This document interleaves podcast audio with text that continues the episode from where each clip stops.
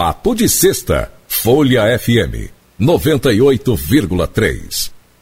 Bom, são 18 horas e 33 minutos. O Papo de Sexta hoje é com meu parceiro de longa data, companheiro de, de jornalismo esportivo por muitos anos e até hoje atuando e com muita capacidade na ESPN. Eu agradeço sempre ao pessoal da ESPN, sempre mando um abraço é, para o pessoal da ESPN que não cria nenhum problema para o meu querido Cícero Melo bater um papo comigo.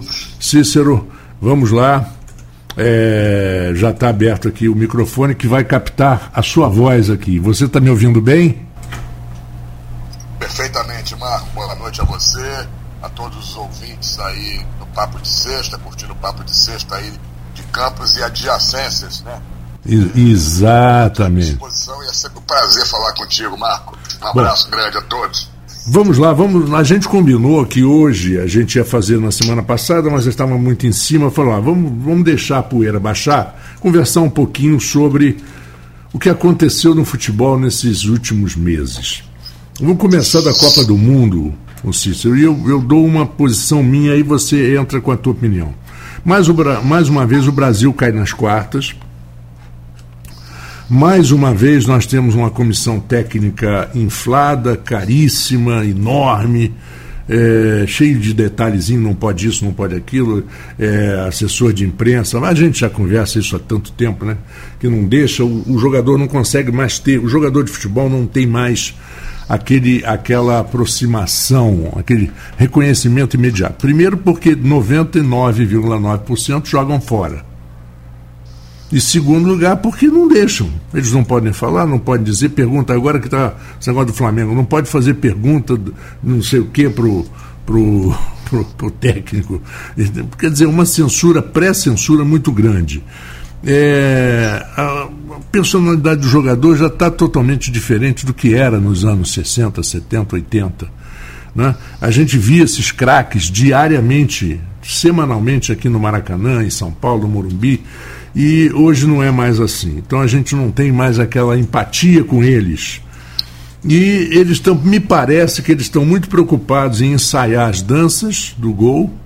Quer dizer, se não tiver gol, vai, não vai ter dança, lógico, né? É, cabelo é, platinado, tatuagem. Quer dizer, que, você acha disso tudo? Cício, tantos anos cobrindo é, futebol, cobrindo seleção, cobrindo Fluminense, cobrindo os times do Rio. O que, que você acha de, de, dessa falta de disciplina e falta de conexão com a torcida? Quer, quer dizer, não é mais. Eu não sou mais o torcedor que, que lutava, que gostava do Rivelino, por exemplo, na Copa de 70, e por aí afora. Olha, Marco, eu ouvi atentamente tudo que você falou, a tua opinião, concordo em gênero, número e grau com tudo que você falou. Só discordo hum. é que tudo isso é fora de campo. Né? É. Na verdade, dentro de campo, quando a bola rola, que aí a dancinha, quando sai o gol, o cabelo é. É, na hora que entra em campo, nas fotos, no, é. nas mídias sociais. O, o, isso tudo concordo, isso não há nenhuma dúvida. O jogador brasileiro é, não tem a concentração que tem um jogador argentino o jogador argentino entra em campo para jogar bola. Né? Quando entra em campo, esquece. Quando comemora gol, comemora com a vontade de gritar um gol com a sua torcida e não fazer dancinha, ensaiar dancinha nos treinamentos, nos quartos de hotel. Cabelo, o Neymar, cada jogo é um cabelo diferente. O Messi é o mesmo cara que a gente conhece desde garoto até agora. Então eu concordo com tudo isso que faz com que o torcedor brasileiro já não tem o mesmo amor pela seleção brasileira. Ele não se identifica mais com os jogadores de futebol brasileiro. Ele não se identifica, primeiro, porque a maioria deles joga fora e ele não vê mais o seu jogador, aquele que ele todo domingo, toda quarta-feira, está indo ao estádio para ver. São pouquíssimos, numa seleção de 26 jogadores, se não me engano, tinham três ou quatro que atuam no Brasil. O Everton do Palmeiras, o Pedro, o Pedro do Flamengo, com o Everton Ribeiro, e não me lembro uhum. mais se tinha mais um, não me lembro quem poderia ser agora de, de, de cara assim, não lembro. Mas então a torcida não se identifica mais com os jogadores, porque quando o Vinícius Júnior foi pro Real Madrid, ele não é mais o Vinícius Júnior do Flamengo. Quando o Lucas Paquetá foi jogar na França, ele não é mais o Lucas Paquetá do Flamengo e assim por diante. É. Todos os jogadores que saem, eles passam a ser ídolos lá da torcida lá do time deles. Torcedor de futebol se une, se junta. Antigamente se juntava aqui nessa Copa do Mundo foi um fiasco, né? A gente só no dia do jogo a gente tinha uma fanfest e o resto você não viu uma rua pintada, não viu uma bandeira estendida, não viu batucada, não viu mais nada. Por quê? Porque o torcedor brasileiro não está mais ligando tanto para futebol em termos de seleção como ligava. Está mais com a crise política que o país viveu, né, com essa divisão política terrível, que isso acabou com muitas amizades, acabou com, com, com casamentos. Então, o torcedor não, não, A coisa da pátria, essa coisa assim, não está mais em primeiro plano. Né? Que era refletido isso. Porque era- jogava, né? O Brasil era, era A pátria de chuteiras, Não é. exatamente. Hoje o torcedor está mais politizado, não está mais se envolvendo, eh, eh, não está mais entendendo dessa forma. Entende que a seleção brasileira não é do povo, a seleção brasileira é de um órgão particular, da CBF, que ganha dinheiro pra caramba com a seleção e o povo não tem direito a escolher nem o treinador, né? nem opinar sobre o treinador. Mas o que eu Exato. queria dizer, concluindo, é que eu concordo com tudo que você falou, mas quando a bola rola, o problema não é, né, não é o cabelo, não é a dancinha, não é a falta de identificação com o torcedor brasileiro. É a falta de futebol da seleção brasileira. O Brasil, há cinco Copas do Mundo, cinco, são cinco vezes quatro, são 24, é, cinco vezes é, quatro, são 20 anos. O Brasil ganhou uma Copa em 2002 e de lá para cá são 20 anos. O Brasil nunca mais chegou a uma semifinal. Foram quatro eliminações nas quartas de final e uma eliminação na semifinal, assim mesmo porque o Brasil jogou no seu país, jogou aqui em casa, na Copa de 2014, e foi aquele vexame. Era, era melhor ter sido eliminado na quarta de final para o Chile. Foi jogar com a Alemanha, tomou de sete. E também naquela, naquela Copa, o Brasil só começou a disputar a Copa com a Alemanha, que antes era uma- um sul-americano. O Brasil jogou com o Chile, jogou com a Colômbia e não sei mais quem. E apertado, né? E apertado, com tudo. Hein? Time, e jo- jogos apertados, jogos difíceis, porque Sim. na- nas pra ter notas. sido eliminado contra o Chile, aquela bola na trave ali do. Na bola na trave do, do, do centroavante, que eu esqueci o nome agora, é, acho que jogou no clássico depois. é, ali já o Brasil já, já caía nas quartas de final pro Chile. né? Então, na verdade, é dentro de campo, não tem mais futebol. O Brasil tem bons jogadores, produz bons jogadores, produz. Todos os grandes times do mundo têm jogadores brasileiros. O Real Madrid tem, tem vários. Tem Militão, tem, tem Vinícius Júnior, tem Rodrigo. é, na Inglaterra, que é o maior campeonato do mundo atualmente, o mais rico, o mais disputado, os melhores times da Premier League, tem vários e vários jogadores brasileiros. Acontece que quando eles se juntam numa seleção brasileira, a estrutura não é a mesma dos campeonatos e dos clubes que eles jogam. Os treinadores, que são os melhores do mundo lá onde eles disputam seus campeonatos, chega aqui, são treinadores ultrapassados, como foram todos os últimos técnicos do Brasil, com todo respeito ao Tite, Filipão, Barreira, todos eles já estavam ultrapassados quando o Brasil foi eliminado nessas últimas Copas. Dunga nem se fala, então nem, nem tinha sido treinador. Então nós tivemos ali, a partir de 2006, treinadores ultrapassados, fora do mundo real do futebol que se pratica na Europa. E o Brasil, uma verdade seja dita. Tem muita gente que vai ficar chateado comigo, tudo bem.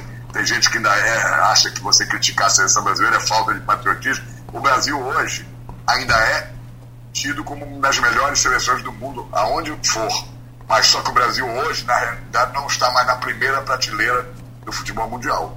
O Brasil hoje está na segunda, terceira prateleira. Ele é tido como um dos favoritos em toda a Copa que entra, mas depois constata-se, pelo menos há quatro, cinco Copas do Mundo, que ele não está mais na primeira prateleira, porque o país, para estar na primeira prateleira, tem que chegar pelo menos a uma semifinal entre os quatro melhores. O Brasil não consegue chegar entre os quatro melhores há 20 anos. É, e agora tem uma coisa interessante, é que é, eu falo de estratégia, porque eu me lembro que quando saiu o Filipão, depois daquela vergonha, né, é, de 2014, parece que entrou o Dunga por um período, não foi isso? O Dunga volta-se. Não, Assim. o Brasil, quando foi eliminado em 2006 né, pela França, pela péssima campanha que o Brasil fez, o Ricardo Teixeira criou um fato novo, que foi a entrada do Dunga para que não se falasse da, da péssima campanha brasileira, Uhum. famoso jogo da França do meião do Roberto Carlos. Uhum. É, e aí ficou só se falando em Dunga, porque ele tirou da cartola um coelho que ninguém esperava. Todo mundo esperava um treinador de renome e o Dunga nunca tinha sido treinador. Uhum. Então ele criou um fato novo e criando um fato novo desviou a atenção. Pois é, aí depois, aí depois com o fiasco de 2014, é, foi imediatamente o Tite em 2014, imediato não? Não, não. O Tite pegou, Tite pegou nos últimos dois anos. Pegou em 16. Em 14, se eu não me engano, é, em- em 14 teve- nós tivemos aí Mano Menezes, que não ficou, Vanderlei Luxemburgo antes não ficou, né? Tivemos treinadores que pegaram a seleção e não chegaram à Copa do Mundo. Exato, exato, exato. antes. É. Quando o Filipão assumiu a seleção em 2002, ela estava quase eliminada com o Vanderlei Luxemburgo, né? Uhum, Foi é se verdade. classificar, se eu não me engano, na última rodada. Né? Aconteceu depois- isso em 98 também. É, e depois do Dunga veio o Mano Menezes. Né? E o Mano Menezes não ficou. É, o Mano Menezes acabou saindo, se eu não me engano, a cronologia foi essa. Saiu o, o, o, o Mano Menezes. Né? Não, mas é que eu, eu me lembro de uma declaração do, do Tite dizendo que ele tinha feito é, um ano de ano sabático e que te estava preparado. Você acredita que um ano num treinador já rodado, tipicamente jogador de time do interior, embora ele tenha feito um ótimo trabalho no Corinthians, é, você, mas o, tio- o Corinthians tinha time também, né? Então, eu, eu vou, eu vou ser honesto com você. É. A profissão de treinador, eu sempre falo com todo respeito a quem é treinador no Brasil, porque o cara acorda de manhã, dá o melhor de si, vai lá no, no, no clube, treinar, tá, mas só que nós estamos desatualizados. A escola brasileira de treinadores está desatualizada. O Brasil já era para ter um treinador estrangeiro há muito tempo. Eu só vejo um treinador atualmente no país com cabeça para mudanças radicais no futebol brasileiro, mas não tem experiência nenhuma. Falta ali experiência, mas não falta capacidade e nem coragem, que é o Fernando Diniz. É, muita gente diz mim, isso. É um, é um futuro treinador da seleção, mas não agora. Porque agora ele ainda não ganhou nenhum título importante. É. Ele não. Deixa eu só botar o fone que caiu aqui. Ele não ganhou nenhum título importante. Ele não é, é, disputou jogos tão importantes, finais de Libertadores e tudo mais. Mas é um cara com a cabeça arejada. É um cara que, além de trabalhar muito, é inteligente, não tem medo de ousar, entendeu? Não, Uhum. não, e, e não se. Não, não, não, não, não se locupleta do futebol.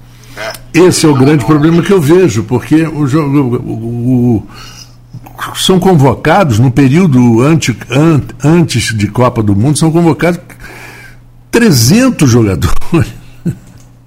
É verdade, muita gente fala. e todos eles são vendidos, acabam vendidos É, para a Europa, dizem. pro, pro É, Ca- dizem, né? A gente ouve muito falar, não tem como provar, nem posso falar nada, porque daqui a pouco eu recebo um processo. Mas a, a boca pequena dizem que os treinadores de seleção quase sempre tão, têm algum envolvimento com empresários e que convocam os jogadores. Exato, comissão, exato. tá? Bom, um tá fato é agora se ele se, é, se tem comi- se tem comissão de venda, então a gente não sabe realmente. Agora um fato é fato. São convocados 300, 200, 300 jogadores. E 90% não são aproveitados. é Mas muito eles aparecem jogando na Europa. Se não me engano, o Tite, no período agora de quatro anos, se não me engano, convocou cerca de 80 jogadores. Né? É muita coisa. é muita você coisa. não pode ter um período de quatro anos, 80 jogadores. Que você tenha, que você tenha ali metade, 40, 45. É, eu nem entendo, são muitos jogos, muita gente machucada, muita gente que às vezes o clube não cede. E você vai tendo que rodar e também experimentar alguns jogadores. Não, mas 80 e poucos jogadores, como já tivemos aí períodos, acho que até mais de 100 jogadores convocados, não me lembro que período exatamente, de, sobre e que técnico comandando, isso é muita coisa, não existe. Então, mas eu vejo assim, eu acho que chegou a hora, né, existe uma resistência muito grande é, para um treinador estrangeiro. Qual é o problema de ter um treinador estrangeiro? Vem cá, os jogadores que jogam na, na, na, em todas as ligas e aqui no Brasil, não tem muito jogador de fora? O Flamengo não tem o Arrascaeta e, e, e outros, e todos os times não tem jogador de fora. Por que, o técnico não pode ser de fora? O, Jesus não fez um sucesso tremendo no Flamengo, por que, que ele também não pode ser o treinador? Estou dando como exemplo, não que eu gostaria de ver ele na seleção. Por que, que ele não poderia ser o técnico da seleção brasileira? Por que, que o Mourinho não poderia ser? Por que, que o técnico do Palmeiras não poderia ser o técnico da seleção? Qual o problema de se achar, não, o Brasil, a seleção não pode ter um treinador é, é, de fora do país? Por que, que não pode, pô? Você tem que botar os melhores, independentemente de, de nacionalidade. Nessa hora aqui, não está se se você não tem treinadores brasileiros hoje à altura das grandes seleções da Europa, você tem que trazer os, os melhores da Europa. Os é. times brasileiros não estão trazendo os treinadores portugueses, treinadores argentinos. E por que, que não pode o técnico da seleção tem que fugir dessa regra, tem que ser só brasileiro? Né? É verdade, é então, é verdade.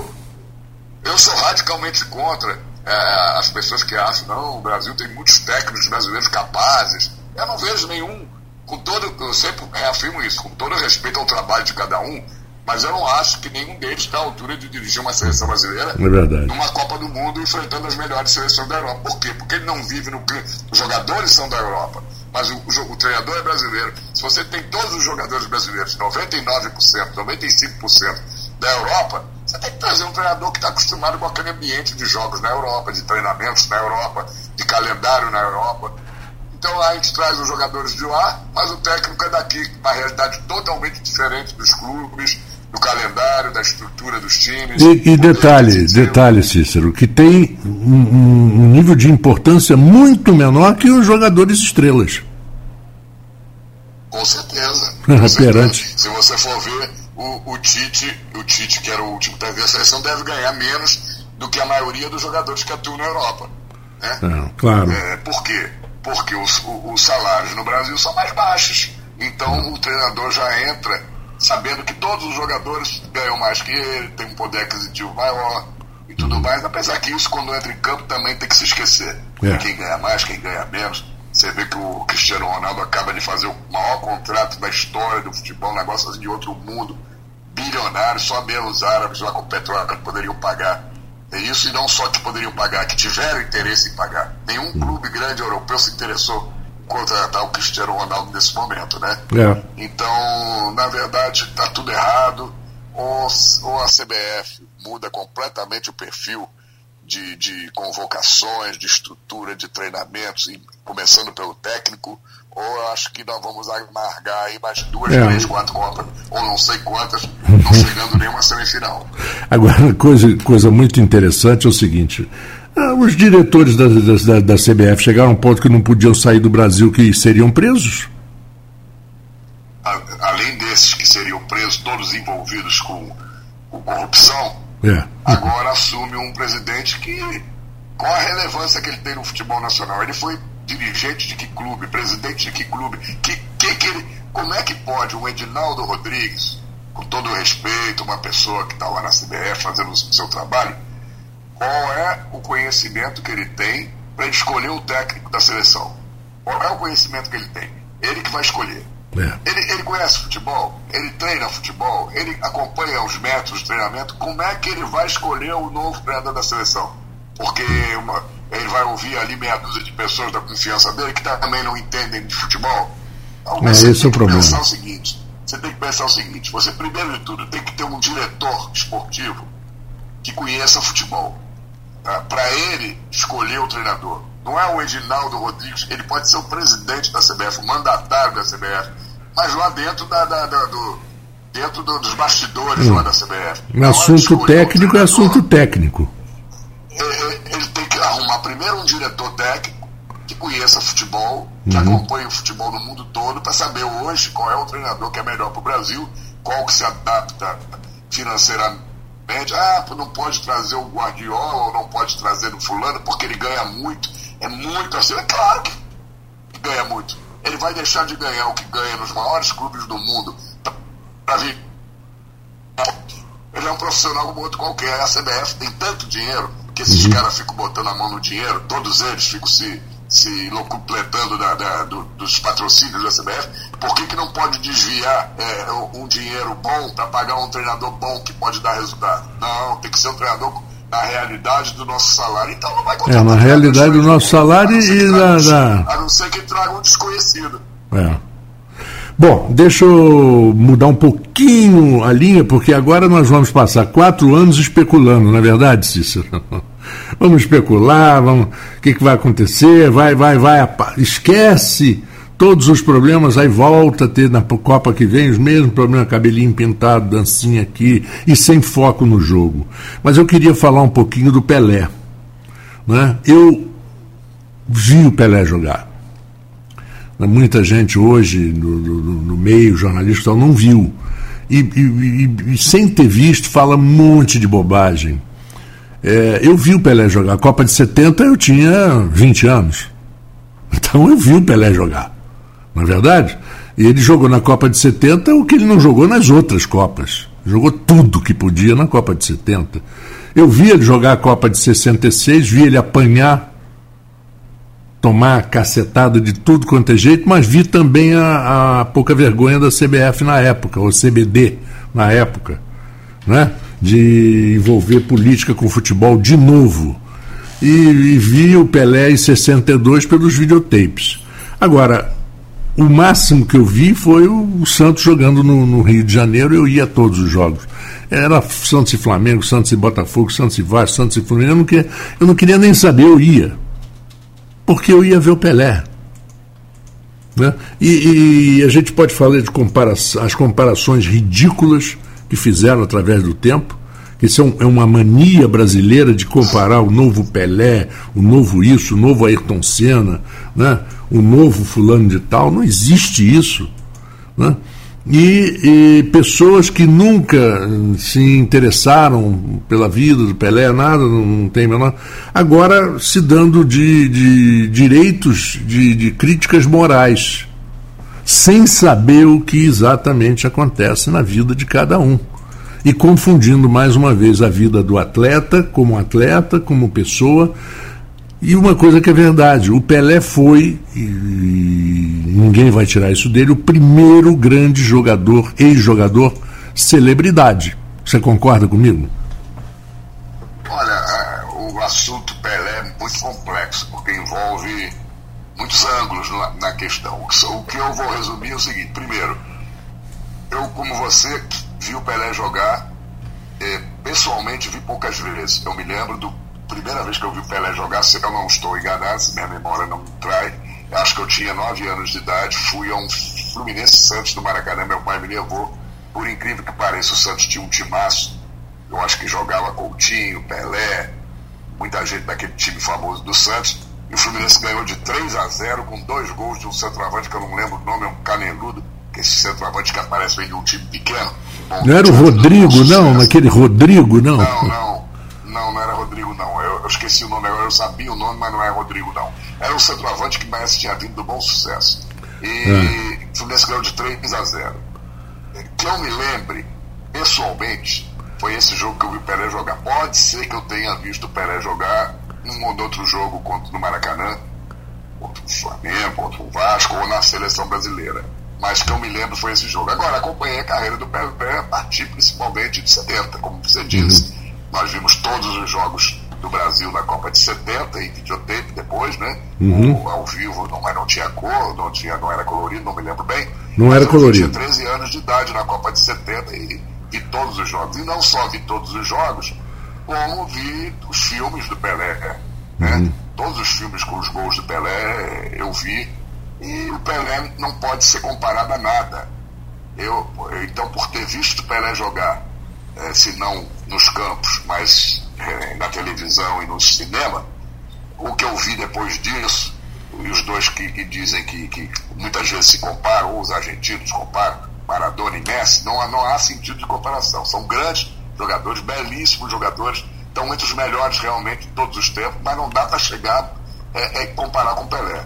Existe o Pelé na primeira prateleira, sozinho, nunca ninguém vai ser igual, não vai existir nunca, jamais e vai ter os outros que vão chegar ali a 50%, 60% do que o Pelé foi, que eu é. considero ah, talvez Maradona, Messi, e, e daqui a pouco eu já vou incluindo mais abaixo ainda alguns outros, como Zico, Rivelino, Ronaldo Fenômeno, Ronaldinho Gaúcho, e por aí vai, Cruyff, e, e não uhum. sei mais quem, vai Zidane, Platini, você pode juntar tudo isso numa prateleira, mas que está distante da do Pelé.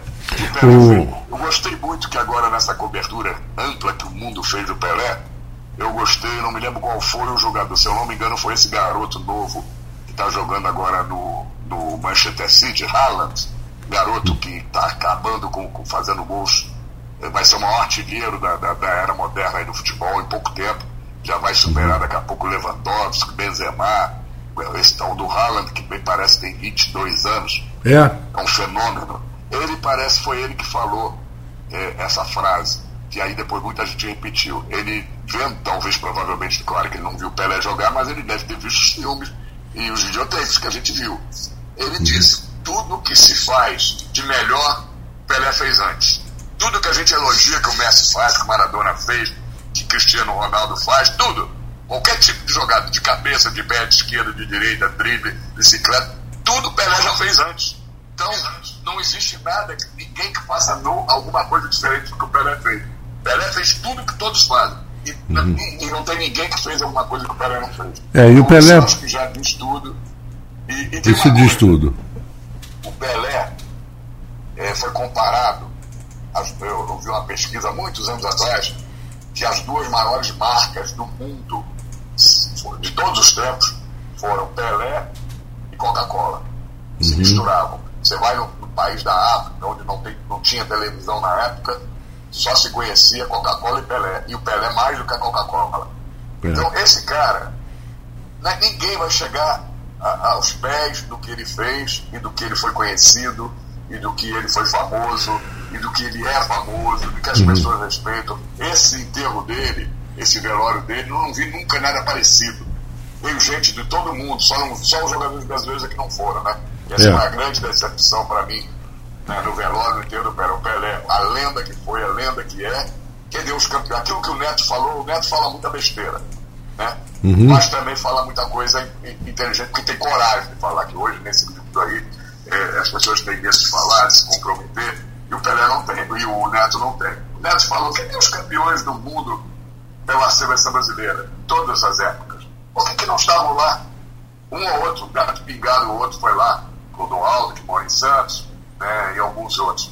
Cadê todos esses caras? Quer dizer que na hora que tem uma Copa do Mundo no Catar e que os sheiks, os príncipes, os diabo quatro lá chamam com mordomia em hotéis 10 estrelas, com camarotes especiais na Copa, com poltronas acolchoadas, Aí vai o Ronaldo Fenômeno, vai o Ronaldinho Gaúcho, porque o Ronaldo Gaúcho, vai o Ronaldo Fenômeno, tava lá Rivaldo, tava lá Roberto Carlos, tava lá, todo mundo tava lá, numa festa, né? Agora, na hora de vir, pegar um avião para vir homenagear o maior jogador de todos os tempos, que é brasileiro, que fez eles serem conhecidos. É, que, que mudou o futebol, né? É, e mudou tudo, é a maior personalidade que o Brasil já teve em todos os tempos. O Brasil é, só é conhecido em muitos lugares do planeta por causa do Pelé, porque tem gente que não sabe nem onde fica o Brasil pensa que o Brasil fica na Argentina, que Buenos Aires é a capital do Brasil.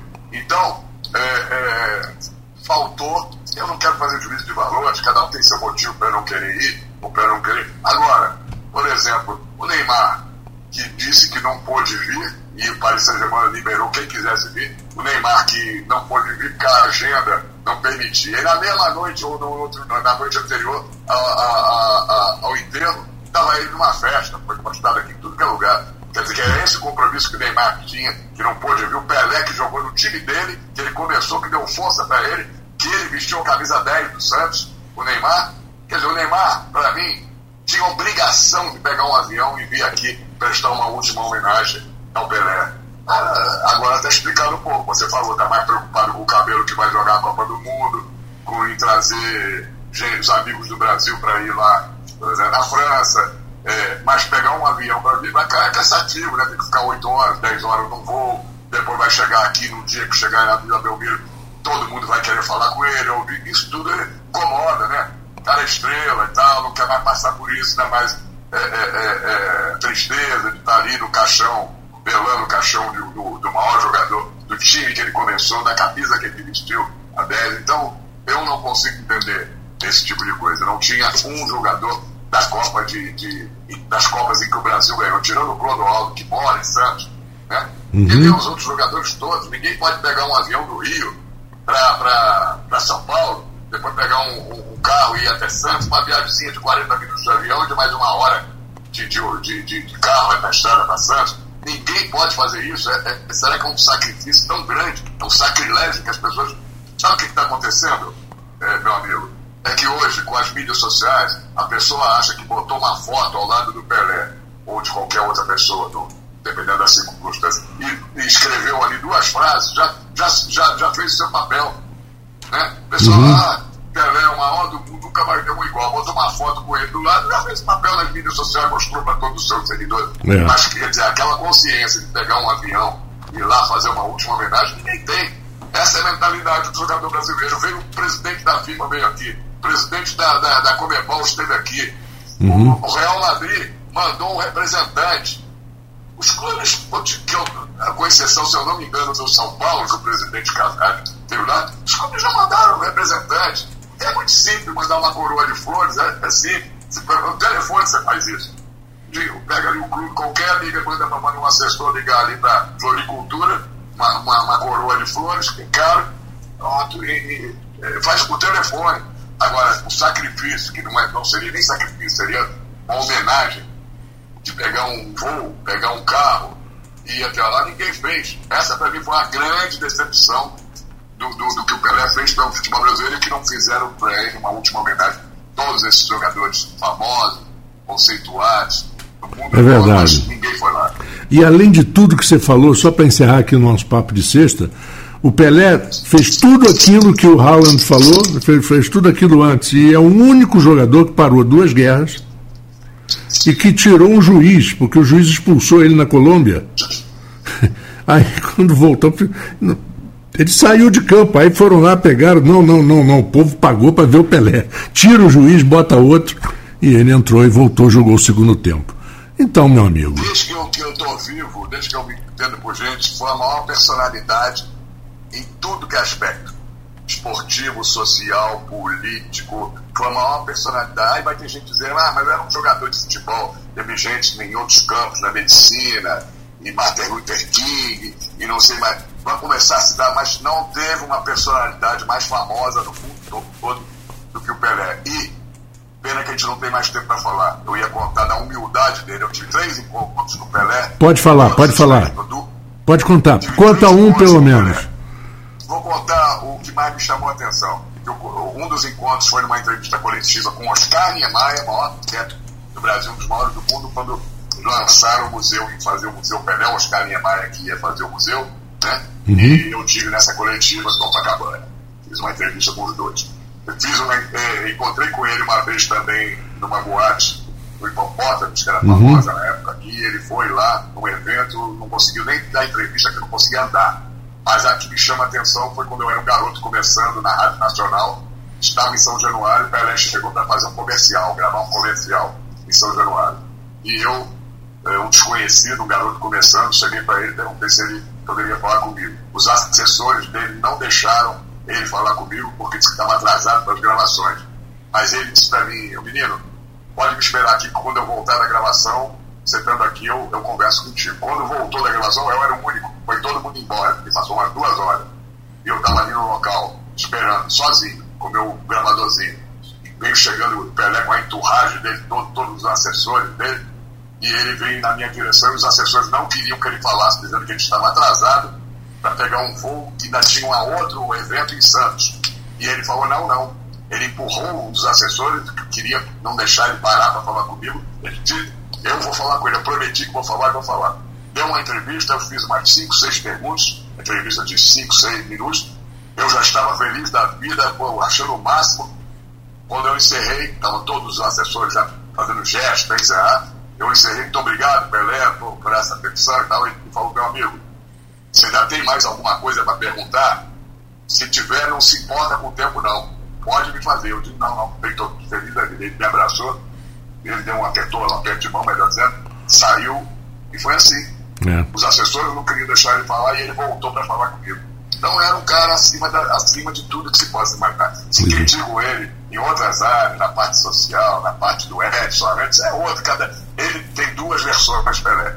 O uhum. Pelé, marca, jogador, o mito. E tem o Edson, que erra, como todos nós erramos na vida dele particular. Exatamente. Se ele errou, o problema é dele. na vida tática. O que me interessa aqui é o Pelé que eu convivi, que eu assisti, que eu sou fã, o jogador de futebol, mito Pelé. Meu amigo Cícero, muito obrigado por esse papo de sexta. Desejo a você um grande final de semana. Parece aí que o Rio de Janeiro vai ter chuva, aqui também, e a gente vai, vai a gente vai levando, como diz o, o a música. Muito obrigado. Tá certo, Mar. Muito obrigado a você pelo convite. É sempre um prazer participar do Papo de Sexta com os ouvintes aí na região de Campos, que eu gosto muito. Realmente está chovendo muito no Rio e a projeção é de chuva semana, o final de semana inteiro, mas tudo bem. E até uma próxima oportunidade. Um ótimo final de semana para você e para os seus ouvintes, Marco. Para você também e para os meus ouvintes aqui, para os nossos ouvintes da Folha FM, é, agradeço muito né, essa companhia de segunda a sexta. Um bom final de semana e até segunda-feira às 14 horas. Bye bye. Papo de sexta, Folha FM 98,3.